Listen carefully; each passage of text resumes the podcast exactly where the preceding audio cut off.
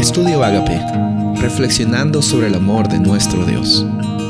El título de hoy es Entrar en su reposo, Hebreos 4.1. Temamos pues, no sea que permaneciendo aún la promesa de entrar en su reposo, alguno de vosotros padezca no haberlo alcanzado.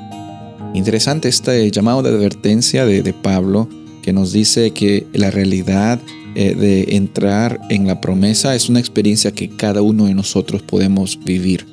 Dice en otras palabras, la experiencia de reposo es una realidad que es provista para ti. Ahora va a depender de ti permanecer en esa promesa. Va a, va a depender de ti ahora eh, responder si es que aceptas esa provisión que Dios está extendiéndote.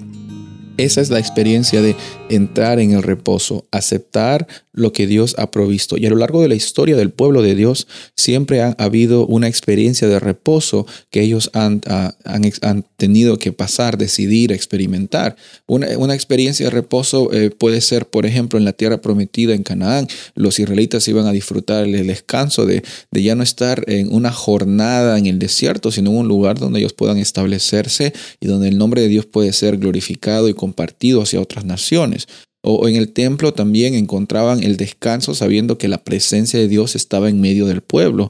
O también el sábado mismo es el de, la experiencia de descanso que eh, les da a, los israelitas de, de, no estar trabajando y esa, esa experiencia del sábado de del séptimo día también se nos extiende a nosotros porque fue también no solamente una experiencia de dejar de trabajar, sino una oportunidad de recordar y de ver lo que Dios ha hecho eh, en esos eh, seis días en el cual Él creó y, cómo es que también Él está eh, recreando nuestra, nuestra vida por medio de la experiencia, el plan de salvación. Entonces aquí vemos que este descanso que nosotros entramos e, es, una acción, es, un movimiento, es algo dinámico, es algo que nosotros decidimos, se nos invita a pasar a esta experiencia, no, no se te fuerza a ti, sino es la decisión que hoy tú y yo la podemos hacer. Soy el pastor Rubén Casabona y deseo que tengas un día bendecido.